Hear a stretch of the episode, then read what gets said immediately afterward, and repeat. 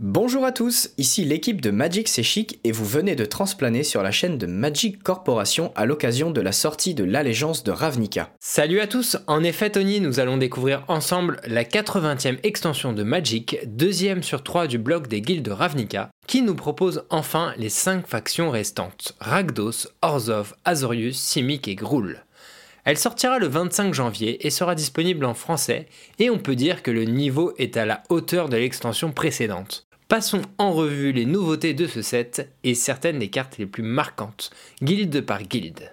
On commence avec les sanguinaires du culte de Ragdos. Cette guilde affiliée au noir et au rouge célèbre constamment la folie et la soif de sang de ses membres à travers des carnavals déviants. Aucune limite dans leurs délires les plus macabres, avec à la tête du culte le démon Ragdos en personne.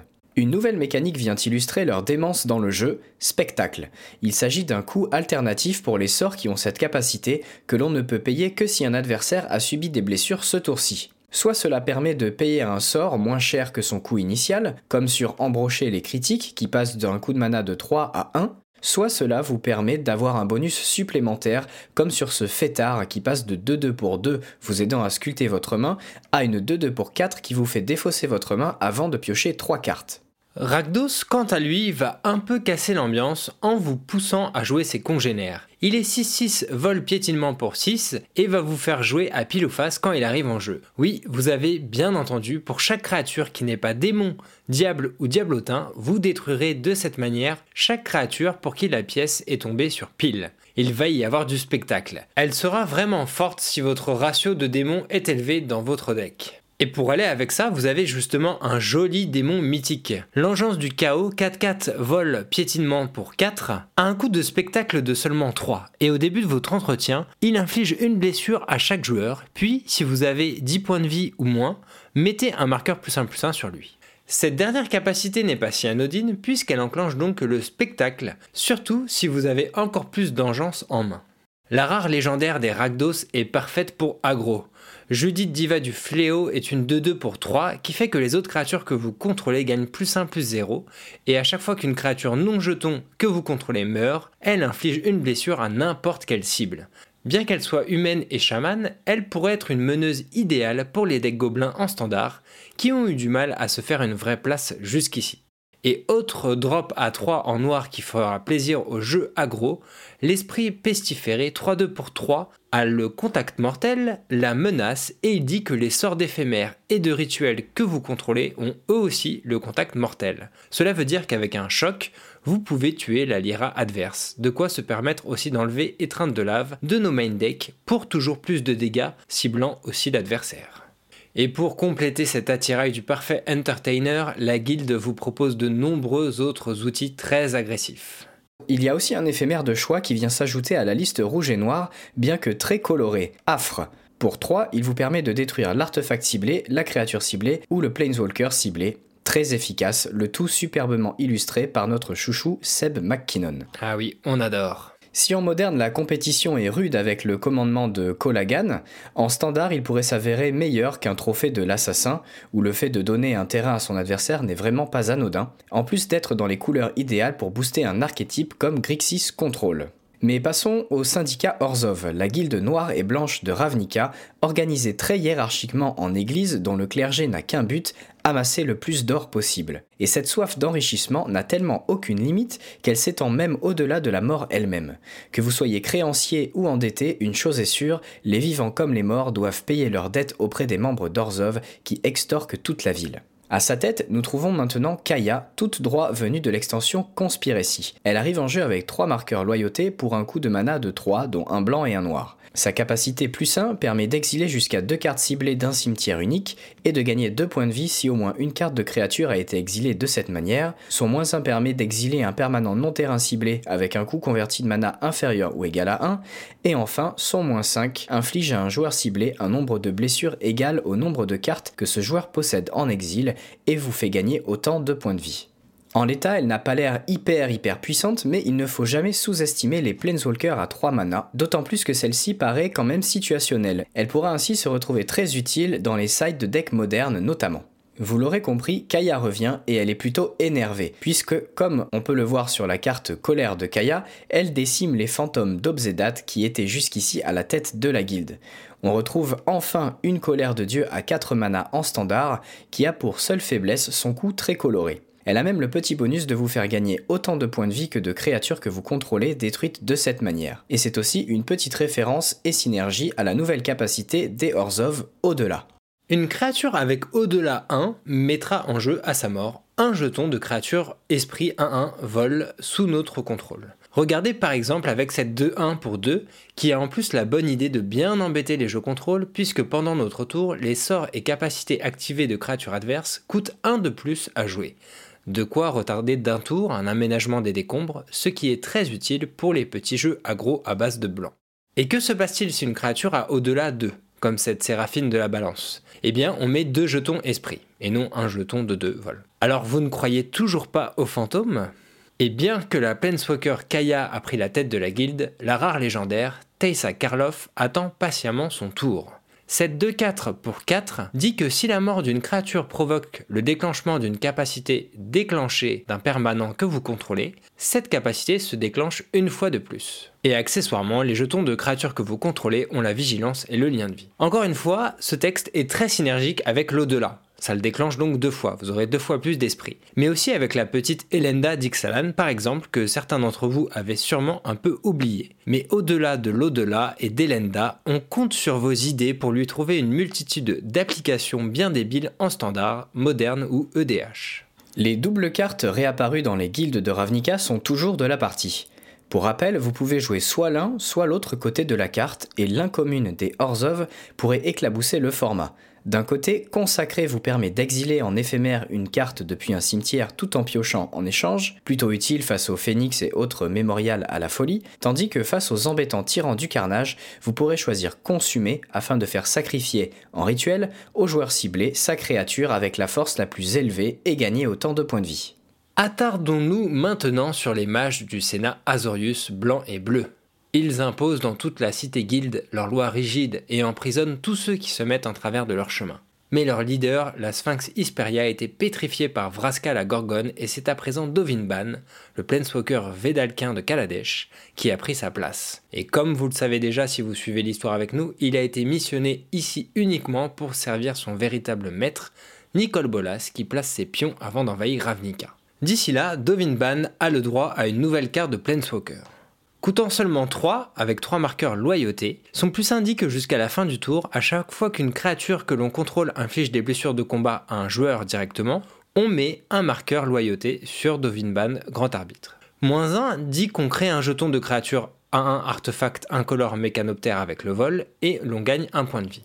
Son moins 7 nous permet de regarder les 10 cartes du dessus de notre bibliothèque, on met 3 d'entre elles dans notre main et le reste en dessous dans un ordre aléatoire pas le Planeswalker Control qu'on attendait, surtout face à un Teferi par exemple, mais si un archétype agro blanc-bleu vol tempo s'élève au-dessus de la mêlée, il pourrait tout à fait tirer son épingle du jeu. Nous retrouvons également Lavinia, qui aidait Jace à faire son difficile boulot de pacte des guildes, et maintenant dissidente vis-à-vis -vis de son nouveau chef. Sa carte peut paraître au premier abord assez étrange, c'est une 2-2 pour 2 qui dit que chaque adversaire ne peut pas lancer de sort non créature avec un coût converti de mana supérieur au nombre de terrains qu'il contrôle, et qu'à chaque fois qu'un adversaire lance un sort, si aucun mana n'a été dépensé pour le lancer, nous allons le contrecarrer. On se demande donc dans quelle situation de telles capacités peuvent s'avérer intéressantes, et la réponse se trouve surtout dans un format, le moderne. Cela empêche notamment les jeux de de tricher avec la mana, mais aussi les cartes avec la fouille, dans certains cas ad nauseam, des cordes d'adjuration qui seraient payées avec beaucoup de créatures, mais aussi compagnie rassemblée payées trop tôt avec un noble hiérarche par exemple, ou encore ceux qui veulent lancer trop tôt des cartes avec du mana Phyrexian. Mais ça ne s'arrête pas là puisqu'elle peut aussi être utile en Legacy contre Force of Will, force de volonté, Hébétude et toutes les autres cartes ayant des coûts alternatifs n'impliquant pas de mana. Passons maintenant à l'adjointe aux détentions. Cette 1-3 pour 3 est une véritable sphère de détention sur pattes. Quand il arrive sur champ de bataille, on exile un permanent non terrain ciblé qu'un adversaire contrôle et tous les autres qui ont le même nom jusqu'à ce que l'adjointe quitte le champ de bataille, bien évidemment. Elle pourrait faire quelques vagues en moderne, surtout qu'on peut la sortir sur compagnie rassemblée, justement. Notons un enchantement qui va faire plaisir aux amateurs de murs, l'alerte rouge. Pour 3, chaque créature que l'on contrôle attribue un nombre de blessures de combat égal à son endurance à la place de sa force. Et elles peuvent attaquer comme si elles n'avaient pas le défenseur. Nous avons enfin quelque chose à mettre aux côtés d'Arcade le stratège, qui avait du mal à supporter sa stratégie sur ses seules épaules. Surtout sous forme d'enchante, c'est encore plus difficile à gérer. Terminons sur la nouvelle capacité Azorius, Adanda, qui chamboulera un peu les joueurs de contrôle puisqu'elle vous récompense si vous jouez vos sorts pendant votre phase principale. Exemple avec mesure d'urgence qui ne fait pas dans la dentelle. Pour 7, chaque joueur va mélanger sa main et son cimetière avec sa bibliothèque puis repiocher 7 cartes. Mais si vous respectez la danda, alors vous pourrez aussi mettre en jeu un permanent de votre main qui coûte 7 ou moins. Viennent ensuite le cartel de Simic, la guilde bleue et verte. Ce sont des scientifiques prêts à tout pour le progrès et surtout à dépasser les limites de leur propre enveloppe corporelle. Ils opèrent ainsi diverses mutations à travers de complexes expériences biologiques, récupérant les meilleurs attributs de diverses espèces pour atteindre les sommets de l'évolution. Attendez-vous à être martelé de types de créatures bizarres dans les minutes qui suivent. Les Simic viennent en force grâce à Vanifar. Cet elfe limon et sorcier, de 4 pour 4, est tout simplement la réincarnation de la célèbre cosse de gestation. Cette carte bannie en moderne permet de sacrifier une créature pour aller en chercher une autre, coûtant un de plus dans votre deck et la mettre directement en jeu. Indéniablement une des cartes de l'édition qui fait le plus de vagues que ce soit en standard, moderne ou en EDH. Si sa forme de créature lui permet d'être détruite plus facilement que la cosse, elle la fait accéder à encore plus de combos également.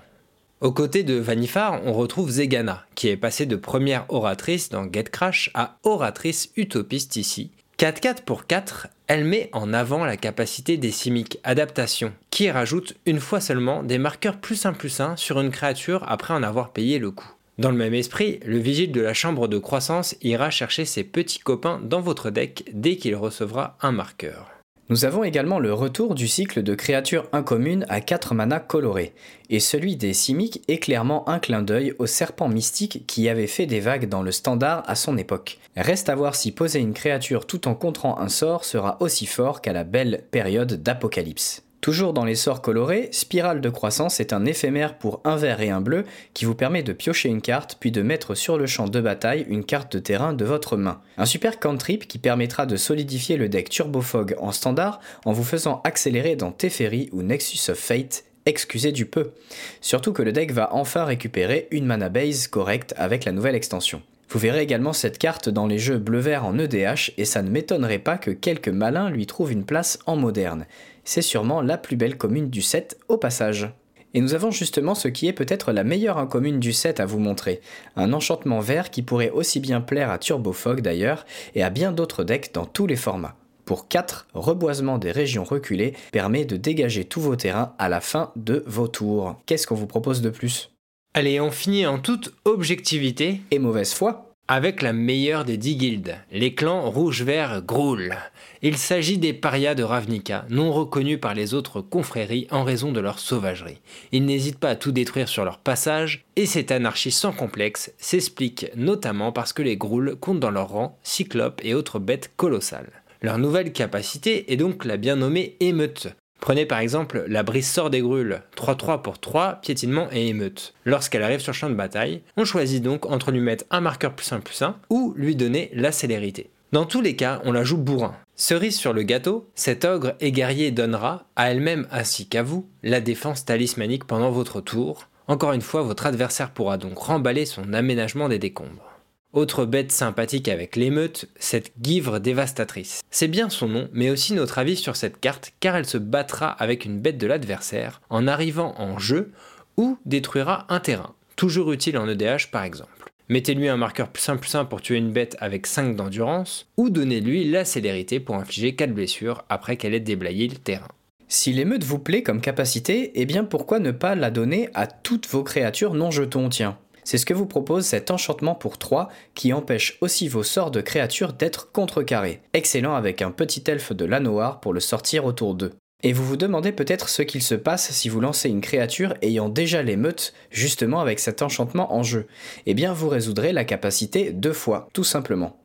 Et on retrouve l'esprit d'indépendance Gruul dans le look un peu punk de Domri Raid, un des leaders de la guilde et accessoirement Planeswalker, qui voit en Nicole Bolas un allié pour se faire plaisir en rasant la ville. Sa nouvelle carte coûte 4 et il arrive en jeu avec 5 marqueurs loyauté sur lui. Son plus 1 permet d'ajouter un mana vert ou un mana rouge à votre réserve et donne l'émeute à la créature que vous auriez pu lancer avec ce mana. Son moins 3 permet de regarder les 4 cartes du dessus de votre bibliothèque, d'en révéler jusqu'à 2 qui seraient des créatures et les mettre dans votre main. Vous mettrez le reste en dessous de votre bibliothèque dans un ordre aléatoire. Et enfin, son moins 8 vous fait gagner un emblème qui dit qu'au début de chaque étape de fin, vous créez un jeton de créature 4-4 rouge et vert bête avec le piétinement. Plutôt bourrin. Groul a définitivement été très gâté. Mais on finit ce tour des guildes avec l'Ange de la Grâce, mythique qui n'est rattaché à aucune confrérie, mais qui reste une des meilleures cartes du set. Cette 5-4 pour 5 flash et vol dit que quand elle arrive sur champ de bataille, jusqu'à la fin du tour, les blessures qui devraient réduire votre total de points de vie à moins de 1 le réduisent à 1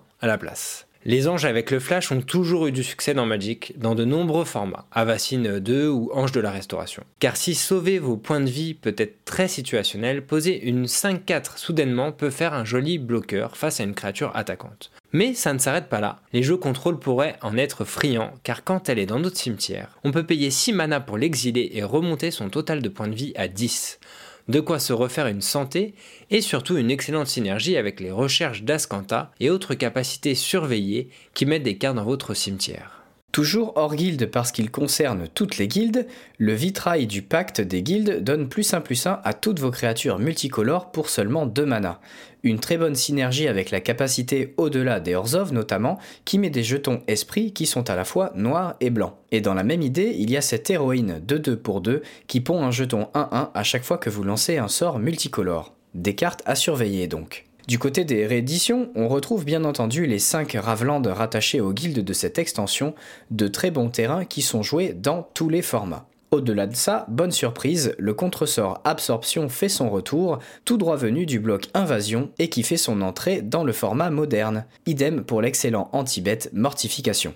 Au niveau des produits disponibles pour récupérer toutes ces belles cartes, en plus des incontournables boîtes de boosters, vous pouvez faire l'acquisition du bundle, uniquement en anglais, avec sa boîte de rangement, ses 10 boosters et ses 80 terrains de base. Que vous ne trouvez pas dans les boosters d'ailleurs, puisque ce slot est remplacé par les portes de guilde. Pour les débutants, le kit de construction de deck est un outil idéal puisqu'il regroupe 4 boosters d'édition récentes, 125 cartes communes et un co incontournable, 100 terrains de base, 20 chaque, une boîte cartonnée et un livret de règles. Toujours pour ceux qui se familiarisent avec le jeu ou les joueurs plus occasionnels, les decks préconstruits de Planeswalker vous proposent cette fois d'incarner le rigide Dovinban et ses sorts blancs et bleus, ou le sauvage Domri Raid vert et rouge lors d'un combat aussi équilibré qu'acharné. Faisons maintenant le tour des cartes promotionnelles qui arrivent avec cette extension. Nous avons de nouveau une carte Buy a Box, le Hunter de haute tour. Pour rappel, cette carte sera introuvable dans les boosters puisqu'elle sera offerte pour l'achat d'une boîte de 36 paquets et dans la limite des stocks disponibles. C'est un joli vampire légendaire ou très moche, c'est selon euh, le point de vue. Venez ensuite faire les FNM à Magicorp les vendredis pour récupérer chaque mois une de ces différentes cartes promo. Et si vous aimez le limiter avec la Ligue en magasin, votre participation sera récompensée par une version alternative du Colosse de la Porte. Mais si vous préférez le draft, c'est les 26 et 27 janvier qu'il faudra participer pour espérer repartir avec une ascendance simique. Et enfin, notez-vous bien les 16 et 17 février pour le week-end Ravnica où différents petits événements seront organisés en boutique. Votre présence vous donnera le droit à un terrain de base foil très spécial à l'effigie de certaines guildes, tandis que si vous participez à l'événement compétitif qui s'y tiendra, c'est donc l'équivalent des anciens Game Days, vous obtiendrez une carte Lavinia promo. Notre tour d'horizon de l'allégeance de Ravnica touche à sa fin, mais maintenant vous en savez un peu plus. Tous les pions sont désormais en place et chaque guilde a choisi son camp. Ne reste plus qu'au grand méchant Nicole Bolas de faire son retour et de soumettre le monde à sa volonté. On vous donne donc rendez-vous en avril, non seulement pour la troisième et dernière extension de ce bloc Ravnica, qui s'intitulera La guerre des Planeswalkers, ambiance, mais surtout pour la conclusion de l'arc narratif qui a mis sur le devant de la scène le dragon le plus puissant du multivers. Alors n'attendez plus et dites-nous à quelle guilde vous comptez prêter allégeance et quelles cartes ont retenu votre attention. A très bientôt et amusez-vous bien avec cette nouvelle fournée de cartes Magic.